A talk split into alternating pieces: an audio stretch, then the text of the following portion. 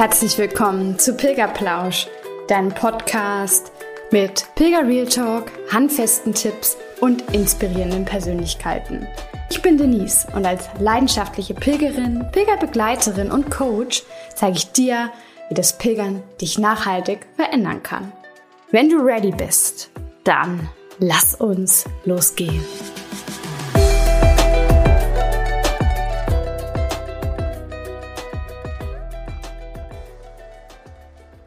Hello Sunshine, so schön, dass du auch heute wieder Lust hast, hier bei Pilgerplausch reinzuhören. Bevor ich so ein bisschen was über meinen nächsten super spannenden Interviewgast erzähle, wobei ich das wahrscheinlich auch bei jedem Interviewgast so ankündige, aber auch zu Recht, oder? Denn du weißt, dass ich dich hier bei Pilgerplausch mit so viel Wissen wie möglich versorgen möchte, damit du dich für dein nächstes Pilgerabenteuer oder vor allem für dein erstes Pilgerabenteuer sicher und mutig genug fühlst. Wenn dir dieser Podcast schon öfter genau dabei geholfen hat, du gerne reinhörst, du den Experten gerne lauscht, du mir gerne lauscht, dann würde ich mich wirklich sehr freuen, wenn du einmal kurz auf Pause drückst und mir eine Bewertung da lässt. Ja, und ich bin mir ziemlich sicher, dass es der einen oder anderen noch an Mut und oder Sicherheit fehlt. Unter anderem auch, weil das Thema Periode und weiblicher Zyklus ja mit manchmal einhergehenden Schmerzen dich vielleicht davon abhält, endlich dieses Abenteuer zu wagen. Und genau aus diesem Grund habe ich heute Lisa Stober zu Pilgerplausch eingeladen.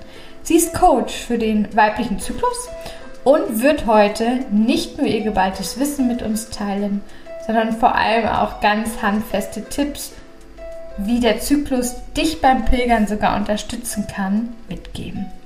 Viel Spaß dabei! Es ist wieder Zeit für Pilgerplausch und ich freue mich heute wieder einen tollen neuen Gast zu haben. Heute ist Lisa Stober bei mir und ja, Lisa, du wirst ein bisschen Licht ins Dunkle bringen, was so das Thema Zyklus betrifft. Und ja, ich würde sagen, starte einfach mal selber mit so einer kleinen Vorstellung. Herzlich willkommen. Ja, sehr gerne. Danke, dass ich da sein darf. Ja, ich bin die Lisa, ich bin 32 Jahre alt und ich bin seit letztem Jahr als Zykluscoachin unterwegs. Ich habe das als meine Leidenschaft entdeckt aufgrund meines eigenen Leidenweg, Leidenswegs. Ich wollte auf jeden Fall Frauen helfen. Da habe ich mich neu ausgerichtet letztes Jahr und irgendwann war für mich dann klar, okay, das muss das Thema Zyklus werden. Ähm, ich habe sehr, sehr lange die Pille genommen in meinem Leben und habe sie dann vor fünf Jahren abgesetzt und hatte sehr schlimme ähm, Postpill-Symptome danach und wusste dann, okay, irgendwie sollte das nicht normal sein und habe mich dann mit dem Thema Zyklus beschäftigt und mich da eingelesen und eine Riesenwelt für mich entdeckt. Und ja, das ist unglaublich spannend gewesen. Es hat mir in meinem Leben sehr, sehr viel geholfen. Ich hatte auch sehr, sehr viele stressige Phasen in meinem Leben, auch depressive Phasen und ähm, weiß jetzt einfach, wenn solche depressiven Phasen kommen sollten mal wieder oder ähm, Verstimmungen in irgendeiner Form, dass es halt auch mit dem Zyklus zu tun hat und genau, deshalb bin ich sehr, sehr froh, dass ich inzwischen Frauen dabei helfen kann, ihren Zyklus zu erkennen, ähm, die Pille abzusetzen, äh, PMS und Regelschmerzen zu bekämpfen und einfach diese Superpower für sich zu entdecken. Sehr schön gesagt. Ähm, du bist selbst keine Pilgerin, stimmt's? Noch nicht, aber es ist ein großer Traum und steht auf meiner Bucketlist oh. relativ weit um. Gut zu wissen. Aber äh, ich spreche es nur an, weil am Ende ist es so, dass ähm, natürlich sich viele fragen, vielleicht jetzt, hä, was machst du hier?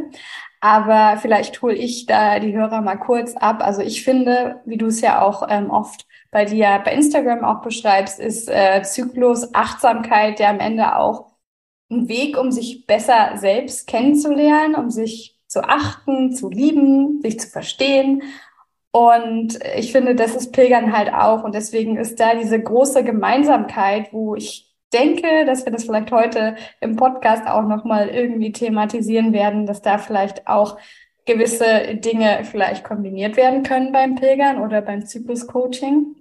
Und was ich auch, ja, ja als Fragen oft bekommen habe, ist zum Beispiel, was ich eigentlich, also was die Frauen mit ihrer Periode auf dem Weg machen, weil ich glaube, Zyklusachtsamkeit ist ja wirklich noch ein ganz wenig verbreitetes Thema unter Frauen. Es ist ja oft auch so dieses, ich weiß gar nicht, wie genau der Begriff heißt, aber dieses Periodenshaming würde ich es jetzt einfach mal mhm. nennen. Ähm, und ich kann mir auch sehr gut vorstellen, ich bin froh, dass ich da nicht so zugehöre, dass viele Frauen ja auch unter PMS leiden. Und dass es vielleicht sogar auch ein Grund sein könnte, dass sie sich deswegen nicht auf den Weg trauen.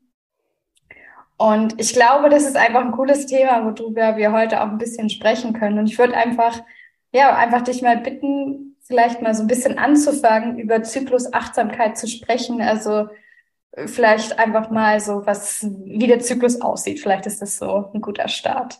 Mhm, Mache ich sehr gerne. Ja, wir bringen das auf jeden Fall noch zusammen, denn Zyklusachtsamkeit lässt sich auch wunderbar beim Pilgern integrieren, aber das schauen wir dann später an. Ähm, Im Grunde genommen starte ich mal mit dem Erklären der Zyklusphasen. Das ist, glaube ich, so die Basis. Ähm, es gibt ja im Grunde genommen zwei Zyklusphasen, so generell, also die Follikelphase, das ist die Phase während der Periode und die Phase danach, in der das Ei heranreift und dann kommt der Eisprung, der ist in der Mitte und danach startet die Lutealphase. Und ich arbeite sehr, sehr gern ähm, bezüglich Zyklusachtsamkeit mit dem Vier-Jahreszeiten-Modell. Und dabei sind sozusagen diese zwei Phasen nochmal in jeweils zwei Phasen unterteilt. Und das lehnt sich eben an an die äußeren vier Jahreszeiten. Das startet dann mit dem zyklischen Winter, das ist die Zeit der Periode. Dann der zyklische Frühling, also die Zeit nach der Periode und vor dem Eisprung. Ähm, der zyklische Sommer, der dann mit dem Eisprung eingeläutet wird. Und der zyklische Herbst, das ist so diese typische PMS-Phase, ähm, die die Frauen spüren, also die ähm, zwei Wochen bevor die Periode startet. Und ähm, genau, das ist so eine super Analogie, um seinen Körper und seinen Zyklus besser kennenzulernen. Denn wenn man mal anfängt, das so zu beobachten, ähm, es ist zum Beispiel so, dass sich die ähm, körperlichen Merkmale in diesen Zeiten verändern, aber auch die Emotionen verändern sich. So fühlt man sich zum Beispiel im zyklischen Winter ähm, eher ein bisschen nach innen gekehrt. Man will sich zurückziehen, man will sich so ein bisschen einigeln, was wir ja eigentlich auch aus dem zyklisch, äh, aus dem äußeren Winter kennen. Ähm, so ist es dann zum Beispiel um die Eisprungphase im zyklischen Sommer eben so, dass wir richtig Lust haben, unter Leute zu gehen und gesellig zu sein und da irgendwie auf unserem Selbstbewusstseinshöhepunkt sind. Und im zyklischen Herbst, der danach folgt, ähm, geht das Ganze eben wieder rückwärts. Also wir ziehen uns wieder ein bisschen eher zurück. Wir brauchen sehr, sehr viel Freiraum. Das führt dann ganz oft auch zu Spannungen. Deshalb haben wir dann oft so Stimmungsschwankungen und manchmal auch Wutausbrüche. Und ähm, genau, und dann kommt eben der zyklische Winter wieder und startet mit der Periode. Und das ist einfach so ein super Modell, weil so kann man sich einfach viel besser verstehen und auch akzeptieren, wie man sich in den unterschiedlichen Phasen eben fühlt und die Befindlichkeiten eben nicht als wahllos irgendwie wahrnehmen, sondern man hat einfach so einen groben Plan, wie das abläuft. Ja, was ich beispielsweise ähm, bei meinem ähm, bei meiner Pilgerreise im April letzten Jahres bemerkt habe, ist, also steht ja auch der zyklische Winter viel für so loslassen, du hast es gesagt, sich einigeln, so ein bisschen in sich gekehrt sein und dann vielleicht auch die Dinge loszulassen, die einen den Zyklus vorher so ein bisschen ähm, ja auch irgendwie die ganze Zeit thematisch begleitet haben.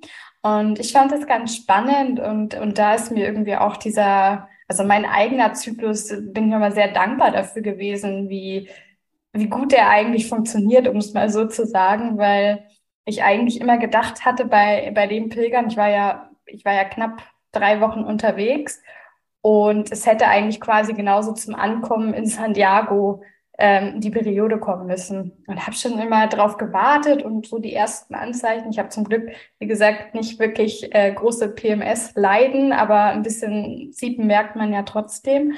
Und habe schon immer gedacht, Mensch, wo bleibt es denn? Und dann bin ich ja noch in den Süden von Portugal gereist und habe da quasi noch mal ein bisschen ja auch Reflexion für mich betrieben, habe noch mal, weil ich ähm, bei, bei einer Yoga-Lehrerin war, auch so ein kleines ähm, ja, Abschlussritual vom Pilgern gemacht und ich, ich fand es wirklich magisch, aber genau nach diesem Abschlussritual ist dann die Periode hat sie eingesetzt und das äh, finde ich ist einfach für mich so ein richtig tolles Bild, dass wir auch mit der, mit dem Zyklus arbeiten dürfen und dass er uns wie du es ja auch selber ähm, immer sagst, dass es halt nicht gegen uns arbeitet, sondern eigentlich für uns. Ganz genau. Ja, da beschreibst du auch was Tolles, ähm, was ich jetzt gerade nicht so erwähnt habe. Also es wird ja auch immer von so einem Regelzyklus von 28 Tagen gesprochen, den aber die seltensten Frauen so auf den Punkt haben. Also eine gesunde Regel ist von 21 bis 35 Tage ganz normal und selbst bei von also von Frau zu Frau sowieso unterschiedlich, aber selbst bei einem selbst kann es mal den einen Monat ein bisschen länger und den anderen Monat ein bisschen kürzer sein. Und ähm, das ist ganz normal und ich ich gehe davon aus, dass dein Körper dort einfach gemerkt hat, okay, jetzt ist gerade einfach noch nicht die Zeit. Du warst vielleicht auch noch nicht so richtig entspannt, weil du einfach wusstest, okay, jetzt muss ich dann nach Santiago und nach, nach, noch nach Portugal reisen und sowas. Und die Periode, das ist auch was, da brauchen wir auch ein bisschen Entspannung dafür auch rein physisch bedingt, ne, weil es ist ja im Endeffekt so, dass das Blut abbluten muss und wenn wir eben sehr angespannt sind, dann ist eben auch unser Beckenboden und unsere Vaginalmuskulatur verspannt und dann kann da auch nichts abbluten. Das führt dann ganz oft zu Schmerzen oder der Körper ist eben schlau und sagt, jetzt hat sie gerade sowieso keine Zeit dafür, äh, ich warte mal noch ein, zwei Tage und das habe ich schon ganz, ganz oft gehört, dass wenn dann diese Entspannung eintritt im Urlaub oder eben bei dir mit diesem, mit diesem Yoga-Retreat, dass dann eben äh, die Periode losgeht. Und das ist ja was echt Wundervolles. Ja, ja. Also auf jeden Fall, mich hat es damals nochmal sehr bewegt. Ähm, wie, also wenn wir jetzt nochmal auf diese einzelnen Phasen blicken, du hast gesagt, Winter, Frühling, Sommer, Herbst und ich finde, du hast auch super schöne Bilder genannt, weil dieses Einigeln und im Herbst zieht man sich zurück, im Sommer ist man wirklich eher so nach außen gekehrt, möchte irgendwie viel unternehmen und ist gerne unter Menschen. Äh, ich finde also super erklärt.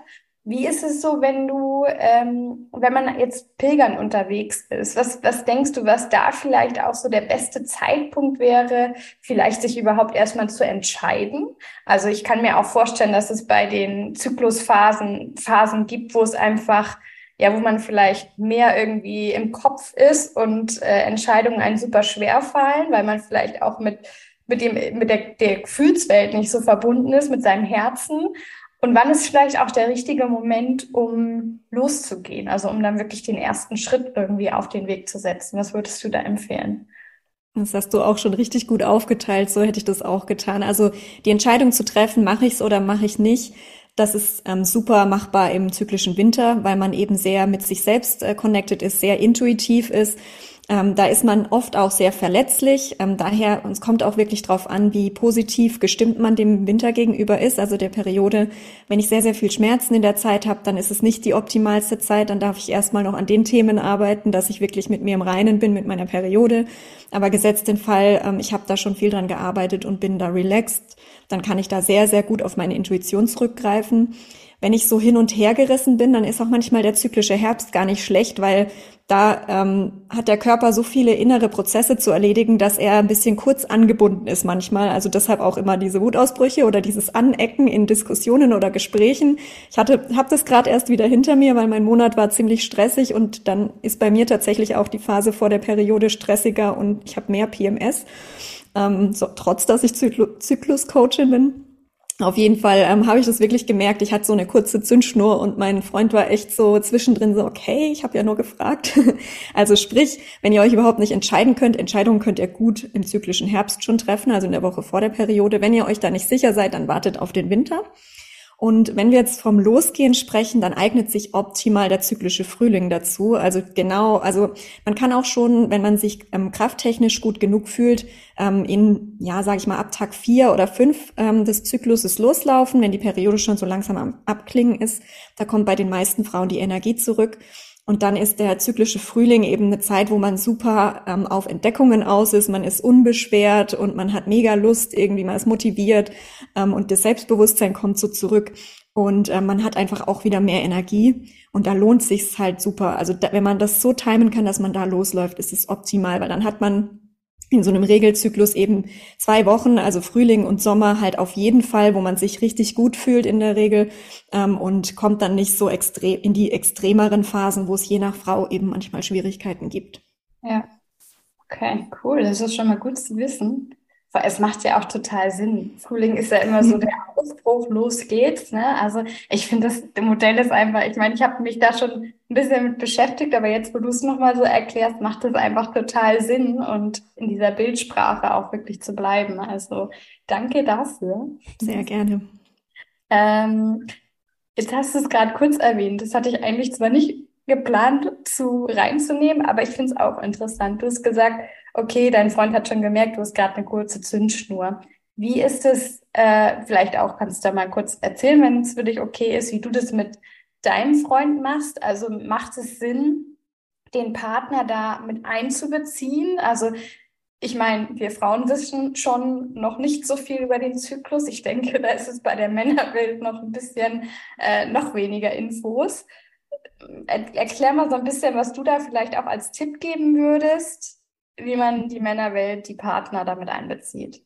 Ja, also wer offen genug mit seinem Partner sein kann, und das wünsche ich jedem, das sollte so sein in einer Beziehung, der sollte offen drüber kommunizieren. Ähm, der beste Weg ist einfach erstmal sich selbst richtig gut kennenzulernen. Also Zyklusbeobachtung, da gibt's, kann man Coachings dafür machen oder Bücher lesen. Ähm, die, das lohnt sich immer, weil je selbstbewusster man selbst mit seinem Zyklus ist, desto besser kann man es auch nach außen kommunizieren und dahinter stehen. Also das ist, finde ich, ganz wichtig. Und desto eher steht man auch zu sich und seinen Launen, sage ich jetzt mal.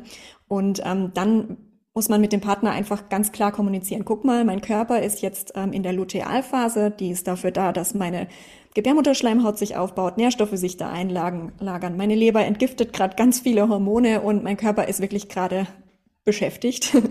ist tatsächlich auch so, dass ähm, der Herzschlag ähm, schneller wird in der Zeit und dass die Körpertemperatur auch höher ist. Also wir laufen wirklich auf Hochtouren in dieser Zeit. Und das ist halt auch einfach so ein bisschen der Grund, dass man jetzt nicht so super viel Kapazität für Diskussionen unnötige in Anführungszeichen hat oder sowas. Das kann man richtig gut erklären. Da kann man zum Partner sagen, zum Beispiel, hey, ähm, es ist jetzt nicht die beste Phase, ähm, ich verstehe deinen Punkt und ich möchte mit dir darüber sprechen, aber können wir das vielleicht eine Woche verschieben? Ähm, Im zyklischen Winter könnte man, je nachdem, wie man sich fühlt, da schon eher drüber reden. Oder wenn es jetzt wirklich so ernste Gespräche sind, würde ich da wirklich eher den zyklischen Frühling oder den Sommer empfehlen. Da ist das Selbstbewusstsein dann auch eher da und man fühlt sich nicht so schnell verletzt. Also so tiefere Diskussionen würde ich eher in der Phase führen, damit ähm, man, ja, sage ich jetzt mal, nicht überreagiert, wenn der Partner was so nicht so formuliert, wie man es erwartet hat, sagen wir es mal so. Also Kommunikation ist das Wichtigste. Ja, das heißt, ich stelle mir jetzt gerade so vor, ich bin vielleicht in einer Partnerschaft, habe schon länger diesen Wunsch, pilgern zu gehen, und zwar alleine. ähm, was, also da, würd, da würdest du dann schon empfehlen, das quasi mit dem Partner, wenn ich weiß, dass er da vielleicht auch nicht so den hundertprozentigen Support irgendwie gleich anbietet, das dann schon eher auf Frühling, Sommer zu verlagern. Ganz genau. Ja, Definitiv. Ähm, da steht man einfach mehr hinter sich, man ist wesentlich selbstbewusster. Das hat mit dem Östrogenanstieg zu tun. Also das Östrogen ist auf dem Höhepunkt, wenn der Eisprung stattfindet. Also die Eisprungzeit ist sowieso die beste. Also die würde ich empfehlen, wenn man seinen Eisprung kennt. Ähm, nämlich in der Eisprungzeit sind wir Frauen ähm, nach außen hin auch attraktiver. Ähm, es ist nachgewiesen worden in Studien, dass ähm, die äh, Gesichtszüge symmetrischer werden in dieser Zeit, dass die Lippen voller werden und solche Dinge. Also die Mutter Natur tut alles dafür, dass wir möglichst attraktiv sind und überzeugend. also wenn ihr da äh, vermutet, dass euer Partner da Schwierigkeiten haben sollte, dann macht Planz um euren Eisprung rum. Okay, jetzt hast du es gesagt, wenn man es weiß. Hast du vielleicht einen Tipp, wenn man es nicht weiß? Also was kann man da vielleicht dann tun? Ja, wenn man es nicht weiß, dann, ähm, wenn ihr merkt nach eurer Periode, dass die Energie zurückkommt, dann wartet mal, ähm, weiß ich nicht, so ungefähr sieben Tage ab. Das ist so der Regelzyklus und dann ähm, ist so grob der Zeitraum. Also dann sollte euer Östrogenspiegel schon ziemlich angestiegen sein. Also die Periode kann ja jede Frau ganz gut beziffern, würde ich jetzt mal sagen. Also wenn die Periode stoppt, dann mal sieben Tage abwarten und dann sollte man auf dem Höhepunkt circa sein. Kann sich nach hinten verzögern, aber ihr seid da auf dem besten Weg. Sehr gut. Ja, jetzt habe ich mir gerade die Frage gestellt. Ich bin nämlich sogar damals, 2018, noch gepilgert und habe die Pille genommen, was auch wahnsinnig nervig war, mhm. weil man ja wirklich auch beim Pilgern so ein bisschen dieses Zeitgefühl verliert und sich dann doch irgendwie noch dran zu erinnern. Ich kann es auch gar nicht mehr sagen, ob ich es mir vielleicht im Handy eingespeichert hatte, wobei ich das eher weiter unten im Rucksack irgendwie eingelagert hatte. Ähm, wie ist das, wenn man die Pille nimmt? Ist das ähnlich? Ja, da müsste ich ein bisschen ausholen, aber können wir gerne machen. Also wenn man die Pille nimmt, also künstliche Hormone zuführt, dann hat man leider gar keinen Zyklus in der Form, denn diese künstlichen Hormone unterdrücken komplett die eigene Hormonproduktion ähm, und spielen dem Körper sozusagen vor, dass man immer ähm, um diesen Eisprung rum ist, vom, von der Hormonzusammensetzung, sage ich jetzt mal. Und diese Blutung, die man hat, ähm, wenn man die Pille dann sieben Tage, äh, sieben Tage, doch sieben Tage nicht nimmt, bei mir schon so lang her, ähm, dann, das ist eine Abbruchblutung, also es ist auch keine Periode in dem Sinn. Also diese ganzen positiven Faktoren, die die Periode mit sich bringt, hat man da auch nicht in dem Sinn. Ähm, und ja, also sprich, man ist die ganze Zeit monoton unterwegs. Es verändert sich eigentlich in der Regel nichts. Mhm. Okay. Ja, dann hatten wir ja auch drüber gesprochen, PMS. Vielleicht magst du da noch mal ein bisschen einhaken. Was ist es überhaupt? Und ja, was können wir vielleicht auch tun? Mhm. Ja, also das unterleiden. Ja, genau, ja, gerne. Also das prämenstruelle Syndrom, das PMS, ist tatsächlich äh, ganz schön krass, dass 90 Prozent der Frauen davon betroffen sind. Ähm, manche stärker, manche schwächer. Ähm, und das äh, zeigt sich zum Beispiel eben in Stimmungsschwankungen. Bei manchen Frauen ähm, passieren Wassereinlagerungen allgemein im Körper. Viele spüren die dann sehr in den Brüsten, dass die Brüste wehtun, anschwellen, äh, manchmal sogar bis zu einer Körbchengröße größer. Viele haben Kopfschmerzen, Migräne, haben Heißhungerattacken und solche Dinge. Und ähm, da kann ich euch auch ähm, drei Tipps an die Hand geben, ähm, gerade zum Beispiel bezüglich der Heißhungerattacken. Ähm, da solltet ihr beim Pilgern auch drauf achten. Also ihr verbraucht in der Regel, solltet ihr zumindest beim Pilgern ja mehr Kalorien, als ihr es generell tut, weil ihr natürlich mehr äh, Energiebedarf durch die Bewegung habt. Ähm, und im zyklischen Herbst habt ihr zusätzlich noch mindestens 200 Kalorien mehr Bedarf, weil ich ja habe die ganzen Prozesse ja aufgezählt, die intern stattfinden. Und das wissen eben viele Frauen nicht. Und ähm, essen einfach nicht mehr oder achten nicht auf ihre Ernährung. Und das führt dann zu diesen Stimmungsschwankungen und zu den Heißhungerattacken, ne? weil wenn der Blutzuckerspiegel unten ist, weil man eigentlich einfach echt Energie bräuchte ähm, und dann hat man eben diese Heißhungerattacke, dann stopft man irgendwie Zucker rein äh, und dann geht der Insulinspiegel erst recht irgendwie hoch und runter. Das äh, führt extrem zu diesen Stimmungsschwankungen, also achtet auf jeden Fall auf eure Kalorienzufuhr Bestenfalls natürlich ähm, insofern, dass ihr sehr, sehr viel Proteine zu euch nehmt ähm, und ähm, die geben uns einfach langfristig Energie und das unterstützt beim Pilgern eben zusätzlich. Ähm, das kann ich auf jeden Fall mitgeben. Ansonsten ist es eigentlich auch super gut, in dieser PMS-Phase laufen zu gehen. Also ich rate das auch immer vielen, ähm, gerade wenn man zum Beispiel schlechter schläft, obwohl nach dem Pilgern schläft man wahrscheinlich immer gut. Aber wenn man jetzt zum Beispiel nicht am Pilgern ist, ähm, ist draußen sein eben auch super, weil es die ähm, Serotoninproduktion anregt und ähm, Melatonin ist ja eben zum, also Serotonin ist das Glückshormon, Melatonin ist unser Schlafhormon und ähm, es kann eben nur so viel Melatonin gebildet werden, wie Serotonin vorher gebildet wurde, weil das eben umgeformt wird. Und wenn man nicht so viel an der frischen Luft ist, dann kann es oft zu Schlafstörungen führen und im zyklischen Herbst haben wir das manchmal schlimmer. Also achtet drauf, dass ihr draußen seid, das seid ihr beim Pilgern sowieso. Aber was, worauf ich eigentlich hinaus wollte, ist, dass man auch oft dazu tendiert, zu verkrampfen in dieser Zeit, weil man eben sehr, sehr angespannt oftmals ist. Das ist auch so ein PMS-Symptom. Und das viele Laufen ist super gut, ähm, weil man dann einfach sich grundsätzlich eben lockert ähm, und so auch den Beckenboden und die Vaginalmuskulatur lockert. Das kann auch während der Periode super gut helfen. Ähm, und das ist da auf jeden Fall auch ein Thema, Wichtig, wenn ihr im Herbst und Winter pilgert, ähm, schraubt eure Ansprüche an euch ein bisschen runter. Also plant nicht zu viel, zu lange Strecken ein. Ähm, guckt eher, dass ihr ein bisschen mehr Pausen einlegt. Ähm, ihr braucht einfach die Energie für eure inneren Prozesse. Auch die Blutung braucht sehr, sehr viel Energie und die in unserer Gesellschaft heutzutage versuchen wir das oft einfach ein bisschen zu unterdrücken, weil wir eine sehr männlich geprägte Gesellschaft haben. Ähm, aber das ist Leider verschiebt ihr das Problem dann nur oder das führt am Ende eben zu Periodenschmerzen oder sehr starken PMS, PMS-Symptomen. Sprich, ähm, gebt euch da die Ruhe, gebt euch die Zeit. Es ist wirklich auch, ein, da sind wir wieder bei der Achtsamkeit, ein super Tool, um wirklich zwei Wochen im Monat, mindestens zwei Wochen, achtsam mit euch zu sein. Und wenn ihr diese zwei Wochen achtsam miteinander um, mit euch umgeht, dann könnt ihr im Frühling und Sommer halt aus den Vollen schöpfen. Dann habt ihr unglaublich viel Energie und ihr werdet sehen, dass langfristig eure PMS-Symptome und Regelschmerzen runtergehen. Oh, schön. Was ist so der Standard? Also, ähm, äh, wie gesagt, ich bin da zum Glück nicht so betroffen, aber wenn Frauen PMS haben, ich kenne es jetzt vom Pilgern, wenn, also ein bisschen anders, aber dann greifen sie sehr viel zu Schmerzmitteln, wenn der Körper irgendwie was zeigt, weil man weitermachen will. Ich kann es mir jetzt fast so vorstellen, dass es ähnlich ist, oder? Also was, was ist da so irgendwie das gängigste Mittel, was eine Frau dann, die nicht so wirklich mit ihrem Zyklus verbunden ist, tut? Genau, also meinst du PMS oder die Periode? Also ja gut, PMS, wenn man jetzt Kopfschmerzen hat, genau. Also ich kenne jetzt hauptsächlich Frauen, die eben während der Periode Schmerzmittel zu sich nehmen. Ähm, genau, also das ist eins der Hauptmittel, die, zu denen man schnell greift. Ähm, oder es wird ja auch ganz oft die Pille gegen Regelschmerzen oder PMS verschrieben. Ähm, da ist aber ganz wichtig, Schmerzmittel und auch die Pille verzögern das Ganze nur. Also ihr macht sozusagen, ihr setzt einmal auf Pause, aber gerade Schmerzmittel sind sehr, sehr gefährlich, auch was das Pilgern angeht, weil es ist ja schon eine große körperliche Anstrengung.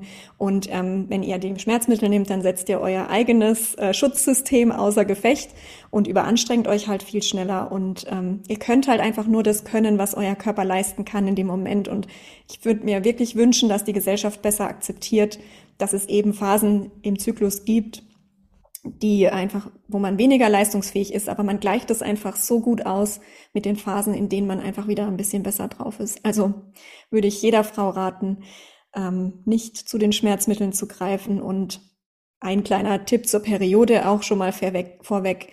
Ähm, Wärmetherapie ist auch sehr, sehr wirksam gegen Schmerzen während der Periode und ist natürlich eine Bettflasche machen auch beim Pilgern manchmal ein bisschen schwierig. Aber es gibt zum Beispiel, ist zwar nicht super nachhaltig, aber ist ja auch eine Ausnahmesituation, ähm, so Wärmepflaster, die man sich aufkleben kann. Die kann man auch mitnehmen, die sind leicht. Also das äh, würde ich euch da echt als Alternative empfehlen. Kann man sogar auch vor Ort kaufen. Das vergessen immer ganz viele. Die denken, die müssen ihren Rucksack ganz voll packen, aber vor Ort äh, gibt es auch Apotheken. Das ist eine super Idee. Ja, also da sagst du auf jeden Fall was total Wichtiges und das ist mir beim Pilgern schon äh, von Anfang an ja ein Dorn im Auge gewesen. Diese Pilger, die wirklich ums Verrecken weitermachen wollten. Also die wirklich nicht gemerkt haben, dass der Körper eigentlich gerade Signale sendet in Form von diesen Schmerzen und mit ihnen spricht und die halt einfach weitergemacht haben, teilweise wirklich irgendwie mit äh, verletzten Knien, weil sie sich, ja, weil sie irgendwie ausgerutscht sind oder so. Und deswegen finde ich es auch hier gerade nochmal voll, ja, voll die schöne ähm, Gemeinsamkeit eigentlich von mhm. Zyklusachtsamkeit, weil Pilgern halt auch achtsam ist. Definitiv. Ja, da muss ich kurz noch was ergänzen, wo du Verletzungen ansprichst. Es ist auch erwiesen, dass tatsächlich die Verletzungsgefahr in der Lutealphase, also so ein bisschen nach dem Eisprung, bis dann die Periode einsetzt, höher ist. Im Sport vor allem wurde das getestet, aber das trifft ja aufs Pilgern auch zu. Ähm, wie äh, in anderen Phasen, weil die Bänder einfach äh, nicht so dehnbar sind in dieser Zeit und daher eher zum Beispiel reißen oder andere Dinge. Und man ist auch ein bisschen tapsiger im zyklischen Herbst. Das dürfen die Zuhörerinnen auch mal beobachten. Also man lässt öfter mal Dinge fallen oder läuft irgendwo gegen oder so. Und deshalb ist es eigentlich umso wichtiger, dass man in den Zyklusphasen nicht äh, mit Schmerzmitteln den Pause oder den Ausknopf drückt, sondern das bewusst mitnimmt und weiß, ah, okay, ich darf jetzt noch ein bisschen wachsamer sein, ähm, um hier gesund durchzukommen. Super interessante Infos. Also gerade das mit dem Tapsig, das kenne ich von mir selber auch. Und, äh, ich, ich, äh, bei mir kommt gleich so, okay, ich muss mal schnell nachgucken, welche Phase ich quasi vor zwei, drei Jahren hatte, als ich mir mein Kreuzband gerissen habe, weil das ist, glaube ich, also es ist generell wichtig, auf den Körper zu achten. Ähm, ich stelle es mir nur einfach gerade schwierig vor und vielleicht kannst du da ja sogar auch noch einen Tipp geben, vielleicht auch gerade, wenn du jetzt weiter in dein Umfeld schaust. Ne? Ich weiß nicht, wie du da auch umgehst mit deinen Freunden, mit deiner Familie. Ähm, es ist wahnsinnig schwierig immer beim Pilgern für Leute, die da noch nicht so selbstbewusst sind, sage ich mal, dass sie dann auch in bestimmten Situationen sagen, hey, ich möchte jetzt vielleicht alleine weitergehen. Gerade man trifft oft super nette Gruppen, die auch teilweise zu so einer Art Familie werden. Und dann für sich einzustehen und zu sagen, Mist, ähm, mir geht's nicht gut, ich schaffe heute irgendwie nicht die 30 Kilometer, die ihr euch alle vorgenommen habt, sondern vielleicht doch nur die 20. Hast du da noch dann irgendwie einen Tipp? Weil ich stelle mir jetzt gerade schwierig vor, gerade wenn Pilgern mit unterwegs sind, die da wirklich überhaupt keine Achtsamkeit haben für den Zyklus, dass man das so irgendwie als Argument dann nimmt? Ähm, ich glaube, man muss nicht unbedingt das Thema Zyklus ansprechen. Also man kann auch sehr, sehr gut einfach sagen, hey, gestern war es ziemlich viel für mich, äh, ich muss ein bisschen runterschrauben, ähm, mir geht's nicht so gut. Man muss ja nicht sagen, mir geht's nicht so gut wegen meinem Zyklus. Also ich verstehe ganz klar, dass viele äh, da noch nicht so weit sind, das kommunizieren zu wollen. Zumal es auch manchmal einfach gar keinen Sinn macht, weil es auch nicht vielleicht auf offene Ohren trifft. Also ich möchte jetzt nicht hier Männer blamen, es gibt auch ganz viele Männer, die gut zuhören äh, und die das wissen. Bei Frauen könnte ich mir wirklich vorstellen, dass sie sich, ähm, also dass es sozusagen förderlich ist, dass die Frau das dann noch besser verstehen könnte. Also tatsächlich, oder dass vielleicht in der Gruppe auch eine Frau dabei ist, die sich gerade ähnlich fühlt, aber sich nicht traut, es auszusprechen. Also wenn ihr sozusagen den Mut habt, da den Schritt zu gehen, dann tut ihn, weil es kann wirklich langfristig eben auch anderen in der Gruppe helfen. Und ansonsten würde ich wirklich sagen, erkennt dieses Geschenk an, das euer Körper euch in dem Moment macht, weil ich habe schon öfter von Pilgern gehört, dass man am meisten Erkenntnis daraus mitnimmt, wenn man alleine läuft. Ähm, und dann würde ich sagen, dankt eurem Körper doch dafür, dass er euch dieses Zeichen sendet, dass ihr eigentlich das ja für euch machen wolltet und nicht für eine Gruppe. Ähm, und ihr sozusagen diese Chance einfach nutzt ähm, und diesen Grund, ob ihr den vorschiebt oder er wirklich so ist, eben nutzt, um euer eigenes Tempo zu gehen. Und ähm, gerade wenn ihr zum Beispiel um die Regel herum, also um die Periode pilgert, diese Intuition, die ihr habt und diese, ihr seid auch sehr kreativ in dieser Zeit und ihr könnt einfach sehr gut in euch reinschauen und mit euch kommunizieren. Das könnt ihr super gut nutzen, wenn ihr alleine unterwegs seid, um im Pilgertagebuch zum Beispiel eben da selbst zu reflektieren und eure Erkenntnisse aufzuschreiben. Also ich würde es eher so sehen, seht's als Geschenk und wie ihr kommuniziert, ist eure Sache. Das geht niemandem was an. Das dürft ihr so machen, wie ihr möchtet. Aber nutzt diese Chance. Mhm. Ja, sehr schön gesagt.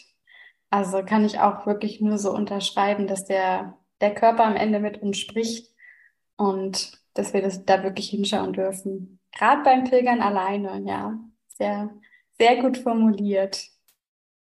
Hm, worauf ich nochmal eingehen wollen würde, ist auch eine Frage, ich glaube, ich hatte es am Anfang schon erwähnt. Ich glaube, PMS ist eine, ein Grund, warum sich vielleicht Frauen nicht unbedingt trauen, überhaupt jetzt diesen Schritt zu machen, dass sie diesen Traum vom Pilgern umsetzen. Ich glaube aber auch, dass es ein, oft ein, ähm, ja, ein Hindernis ist, dass Frauen leider noch so sehen, dass die Periode einem im Weg steht. Man kennt es vielleicht auch vom Alltag, äh, ich gehe heute nicht mitschwimmen, weil ich habe meine Periode. Ähm, ob man es jetzt sagt oder nicht, aber wie, wie, wie stehst du dazu? Was würdest du da vielleicht auch als Tipps mitgeben, um da ein bisschen die Ängste zu nehmen? Wir hatten es gerade schon gesagt, es ist eigentlich eine wundervolle Phase, um, um ja mehr in sich zu gehen, um Erkenntnisse zu sammeln, um loszulassen. Aber wenn, wenn man einfach noch nicht ganz so weit ist, vielleicht so für, ein, für einen Anfang? Mhm. Also ich kann ähm, es vor allem deshalb raten, weil es auch langfristig eure Probleme reduzieren wird, wenn ihr pilgern geht. Also wenn ihr jetzt zum Beispiel starke PMS-Symptome habt oder starke Regelschmerzen. Also die Hauptursachen für diese ganzen Themen ist unser System, also unser Stressniveau, unser Stresslevel, das wir haben. Und das ist ja was, was wirklich im besten Fall beim Pilgern eben runtergesetzt wird, am besten in der letzten Woche auf, auf Nullniveau gesetzt wird. Und das wird euch sehr, sehr helfen. Also sprich, es kann sogar sein, dass ihr, wenn ihr in diesen Phasen unterwegs seid, dass ihr gar nicht so schlimme Symptome habt, dass ihr euch extrem einigeln wollt wie normalerweise oder dass ihr euch überhaupt nicht bewegen könnt, ähm, weil ihr einfach mit einem ganz anderen Mindset unterwegs seid, wie gesagt, die Bewegung hilft sehr, sehr gut und ihr habt den Stress runtergeschraubt, was einfach eure Symptome schon mal generell reduzieren wird. Also das ist auf jeden Fall ein großer Tipp. Da ähm, es, es kann nur helfen. Also wenn ihr Angst habt, traut euch, äh, versucht den Schritt. Denn jetzt wirklich abhängig, unabhängig von diesen ganzen Mindset-Themen und zu sich selbst finden und so weiter, kann es euch einfach auf der körperlichen Ebene auch super viel helfen. Total schön.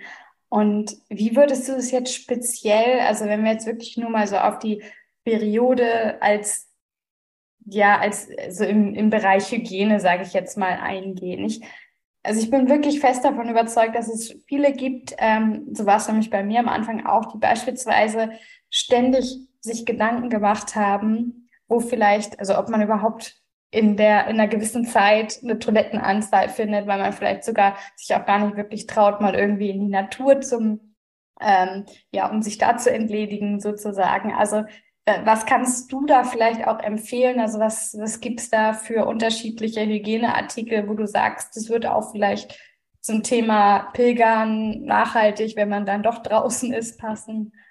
Mhm. Also äh, natürlich ist so die, die Meisterdisziplin ist Free Bleeding, ähm, aber da muss ich sagen, da muss man seinen Körper schon sehr, sehr gut kennen. Also Free Bleeding bedeutet, dass man einfach ohne Periodenprodukte unterwegs ist, denn ähm, ich meine, wenn man die Evolution betrachtet, die Frauen früher haben das auch geschafft. Das ist auch mit ein Grund, dass unser Beckenboden oft sehr verkrampft ist, denn früher wurde, also aus der Evolution her bedingt, ähm, musste die Frau halten, so lange, bis sie eben wie auf die Toilette einen Ort hatte, wo sie ganz in Ruhe eben sich des Periodenblutes entledigen konnte. Und das ist natürlich bei uns noch in den Köpfen drin, deshalb sind wir oft sehr verkrampft im Beckenbodenbereich. Also sprich, es ist evolutionär bedingt eigentlich, wir können das eigentlich, Free Bleeden. Genau, also das ist eigentlich, müssen wir uns das nur wieder beibringen. Aber ich verstehe, dass es sehr schwierig ist. Ich mache das selber auch nicht, weil ich mir da auch manchmal zu unsicher bin. Ähm, ich benutze liebend gerne Periodenunterwäsche. Also das sind ähm, Panties, die eben eine Saugkraft haben und die es in verschiedensten Größen gibt, so dass man wirklich auch sehr starke Perioden damit locker ähm, durchlaufen kann, sage ich jetzt mal. Also die zieht man dann über den Tag an und über die Nacht wechselt man ähm, und zieht eine andere an. Das heißt, man hat sie eigentlich auch beim Pilgern die gleiche an. Ähm, wenn man sich wohler fühlt, kann man die auch einmal zwischendrin wechseln. Also ich ich selbst habe jetzt nicht so extrem die Blutung, bei mir reicht es super so. Die sind ähm, atmungsaktiv und die sind auch geruchsarm, also man muss sich auch keine Sorgen machen, dass man dann anfangen würde zu stinken oder sowas. Ähm, und wenn man da, sage ich jetzt mal, Klar, man hat nicht viel Platz beim Pilgern, aber wenn man da, sag ich mal, ein Set von ähm, ja sieben Stück oder 14, wenn man ganz sicher gehen will, dabei hat, ähm, das kann man ja dann, man, man, statt, man ist ja irgendwann irgendwo, da bist du wahrscheinlich die Expertin, wo man auch mal seine Sachen mal wäscht oder so, ne? Man muss ja auch seine Sachen waschen, man hat ja nicht Klamotten für drei Wochen dabei. Kann man die Periodenpanties auch super dazu schmeißen, die kann man bei ganz normaler Temperatur mitwaschen oder in der Handwäsche ähm, äh, ja, reinigen. Also und es gibt solche Wetbags, das auch die sozusagen, da macht man die rein, wenn man sie getragen hat, die den Geruch hemmen. Ähm, und ja, also ich habe genug schon zu Periodenunterwäsche gesagt. Ich bin absoluter Fan davon, ähm, weil es eben auch sehr entspannend für unsere Vaginal- und Beckenbodenmuskulatur ist. Denn wenn wir jetzt so ein ähm, Mehrweg, also ein Einwegprodukt wie ein Tampon benutzen, dann ist doch die Muskulatur damit beschäftigt, das drin zu halten, was auch gerade beim vielen Laufen natürlich auch schwieriger ist. Das heißt, da muss noch mehr Anspannung stattfinden, dass das nicht rausrutscht und so. Also abgesehen davon, dass es meiner Meinung nach echt gute Alternativen heutzutage gibt, sind wir schon bei der, bei der Tasse, bei der Menstruationstasse die man da auch super verwenden kann. Da ist natürlich das Thema, dass man die öfter mal ausschütten muss. Das kann man aber natürlich auch auf dem Weg machen. Aber da muss man natürlich geübt sein. Also ich würde euch einfach raten, ähm, egal für welches der Produkte ihr euch entscheidet, macht es schon einfach ein paar Monate vorm ähm, Pilgern. Es lohnt sich immer, sage ich jetzt mal, auf sowas umzustellen, weil es einen sehr befreit oftmals. Ähm, und dann seid ihr da auch geübt drin, das rein und rauszunehmen. Äh, wenn man jetzt zum Beispiel sehr starke Perioden hat, dann gibt's auch ähm, Menstruationsschwämmchen. Das ist im Endeffekt die nachhaltige Periodenalternative, die man verwenden kann. Das würde ich zum Beispiel, also das kann man entweder nur verwenden, wenn man keine starke Periode hat. Das wäscht man danach einfach aus, also wie ein Schwamm. Das geht super schnell, also viel schneller noch wie die Periodenunterwäsche zu waschen. Ähm, und das kann man zum Beispiel, wenn man starke Perioden hat, eben zusätzlich zur Periodenunterwäsche benutzen. Also dass man da einfach doppelt, doppelt äh, dran arbeitet. Ähm, und dann natürlich gibt's noch klassisch ähm, das Thema Binden. Da gibt's ja auch Mehrwegbinden. Also ich würde auch niemals Einwegbinden benutzen. Also wirklich auch der Nachhaltigkeitsaspekt. Aber da sind auch sehr, sehr viele Sta Schadstoffe enthalten, die uns nicht gut tun. Ähm, und diese Einwegbinden könnt ihr auch dann super easy waschen. Und die sind zum Beispiel leichter als eure Periodenpanties. Also, aber auch die Periodenpanties gesetzten Fall, ja, seid einfach früher fertig mit der Periode. Also ihr könnt die auch so anziehen, die sind super bequem. Dann zieht ihr die einfach trotzdem an, obwohl ihr nicht mehr am Bluten seid. Dann habt ihr auch wieder ein bisschen Platz gespart. ja, guter Hinweis. Also ich bin auf jeden Fall ähm, beim Pilgern jetzt Team Menstruationstasse. weil ich das einfach super easy finde. Also gerade, hast du es ja auch gesagt, mit Tampons, ich mag es gar nicht, weil es einfach so unnachhaltig ist. Und ähm, bei der Menstruationstasse ist es halt leichter, dass du, also du kannst, sag ich mal, eine längere Zeit überbrücken, je nachdem, welche Größe du halt auch wählst. Also von daher mein ähm, praktischer Tipp hier, wer ja vielleicht noch, noch nicht so bewandert ist, so generell mit dem Zyklusthema oder mit seiner, seiner Periode vielleicht auch nicht ganz so vertraut. Ich glaube, dies, dies gibt's auch öfter. Da vielleicht wirklich dann mal probieren, eine Menstruationstasse zu nutzen. Und wie du gesagt hast, definitiv nicht dann erst, wenn man unterwegs ist und dann irgendwie eine Stunde auf der Toilette ist, um rauszufinden, wie man das Ding eigentlich benutzt, sondern schon vorher definitiv zwei, drei Male ausprobiert Ganz haben. genau. Das ist eine Übungssache, die rein und rauszunehmen.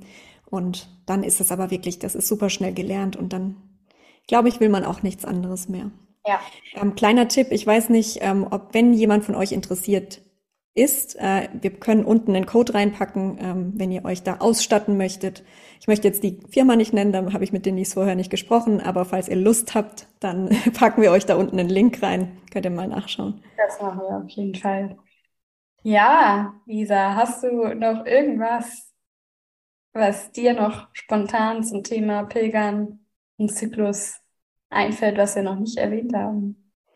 Ja, also ich kann euch nur sagen, nutzt euren Zyklus, und macht das parallel zum Pilgern, wenn euch das nicht zu viel ist. Versucht, ihr werdet beim Pilgern ja sehr, sehr viel selbst reflektieren. Ihr führt ja in der Regel, denke ich, auch ein Pilgertagebuch und ihr könnt das super ergänzen um ein Zyklus-Tagebuch. Also ihr macht das einfach gleichzeitig. Sprich, ihr beobachtet ein bisschen euren Körper, euren Zyklus und ähm, allgemein alles, was ihr beim Pilgern eben euch vornehmt zu beobachten. Ähm, das ist super. Also gerade wenn ihr zum Beispiel 21 Tage Pilgern seid, dann habt ihr diese Routine, dass ihr euch mal selbst reflektiert, auch bezüglich eures Zykluses einfach schon drin und könnt es zu Hause weiterführen. Also es ist wirklich wunderbar und ich kann mir wirklich vorstellen, dass ihr gerade beim Pilgern auch noch ganz andere Erkenntnisse haben würdet, wie wenn ihr jetzt zu Hause anfangt, euren Zyklus zu beobachten. Und habt einfach keine Angst davor, ähm, Regelschmerzen oder PMS technisch. Ihr kriegt es hin und wie gesagt, es kann nur besser werden. Also wenn der Faktor Stress mal weg ist, sind viele Symptome oft schon sehr viel besser. Ja, deswegen ist es ein guter Hinweis, dass man es ins Pilgertagebuch mit rein tut. Also das habe ich bisher auch noch nicht getan, aber werde ich definitiv beim nächsten Mal machen. Weil, wie du gesagt hast, es ist weniger Stress. Man hat wahrscheinlich auch mehr, also ist achtsamer einfach generell schon. Und dann kann man es halt auch wirklich im Alltag mal vergleichen, wie du gesagt hast, wenn ähm, das PMS-Syndrom dann stärker ist, dann kann man vielleicht auch vergleichen, hey, wie war es denn damals beim Pilgern und was habe ich vielleicht auch damals anders gemacht? weil man ja eigentlich im Tagebuch dann auch sehr viele Details festhält. Genau, das ist eine super Idee. äh, Lisa, am Ende stelle ich noch äh, eigentlich den Pilgern die Frage, aber ich stelle sie dir zumindest die eine Frage auf jeden Fall jetzt auch. Wie würdest du denn Pilgern definieren? Also ich glaube, so stelle ich es mir vor und so wünsche ich es mir, dass Pilgern ähm, nicht nur eine Reise von A nach B ist, sondern vor allem eine Reise zu sich selbst und eine Reise zu einem gesunden Zyklus. Das würde ich jetzt als Zykluscoachin mal hinzufügen, weil ich glaube, dass es viel bewegen kann in einem. Ähm, und ja, ich stelle mir Pilgern einfach als eine Riesenfreiheit vor, als ein Entfesseln von ähm, vom Alltag, von den ganzen Verpflichtungen, von den ganzen Ansprüchen, die andere und man selbst an sich hat. Ähm, also ja, ich glaube, es ist wunderbar und deshalb steht es bei mir auch ganz weit oben. Sehr schön. Eine letzte Frage noch an dich. Wenn du jetzt deinen Rucksack packen würdest fürs Pilgern, ähm, was denkst du, was man als Pilgerin, insbesondere auch jetzt zum Thema Zyklus, Zyklus, Achtsamkeit unbedingt mitnehmen sollte in seinem Rucksack? Hm, also auf jeden Fall das Pilgertagebuch und einen Stift, weil man da eben auch sein Zyklustagebuch mitführen kann. Ähm, dann ein Periodenprodukt der Wahl, sofern es in diese Zyklusphase fällt. Ähm, und dann würde ich sagen, noch ganz wichtig, ähm, ein Proteinriegel oder was in die Richtung, um seinen ähm, Kalorienhaushalt zwischendrin aufrecht zu erhalten, wenn man jetzt gerade eben auf dem Weg ist und merkt, dass der Hunger kommt, also zum Beispiel in der PMS-Phase. dass man einfach, weil das ist ja auch oft sehr entmutigend, wenn man sehr viel Hunger hat, weil man denkt, man kann es nicht schaffen, aber es liegt meistens einfach nur am niedrigen Kalorienstand. Ähm, das würde ich auf jeden Fall noch mit einpacken. Und ähm, auch was den Zyklus angeht, packt euch bequeme Sachen ein. Also ihr braucht nicht äh, in super engen Sportsachen rumlaufen, wenn ihr eure Periode habt. Das ist super unangenehm. Ähm, das drückt. Ähm, das, deshalb packt euch was Bequemes ein, indem ihr euch wohlfühlt, falls ihr in dieser Zyklusphase pilgern solltet. Super gute Tipps. Also ich ähm, habe es mir genauso vorgestellt oder eigentlich ist es noch besser geworden, weil ich schon so ein bisschen überlegt hatte, passt das eigentlich, du als Nicht-Pilgerin, aber ich finde es ideal. Ich habe auch selbst super viel gelernt und denke, dass ich da auch das eine oder andere sowohl selbst als auch bei meinen Coachings dann mitnehmen werde. Vielen Dank dafür. Das freut mich sehr. Unglaublich, wie viele Parallelen es doch bei den Tools Zyklus Achtsamkeit und Pilgern gibt, oder? Ich hoffe, dass du in der Folge genauso viel mitnehmen konntest wie ich. Und noch mehr wünsche ich mir natürlich, dass du ja wieder eine Ausrede weniger hast, um endlich deinen Traum vom Pilgern umzusetzen. Und wenn dir das noch nicht an Unterstützung reichen sollte, dann melde dich gerne auch bei mir. Und denk vor allem immer wieder dran, jeder Schritt zählt. Deine Denise.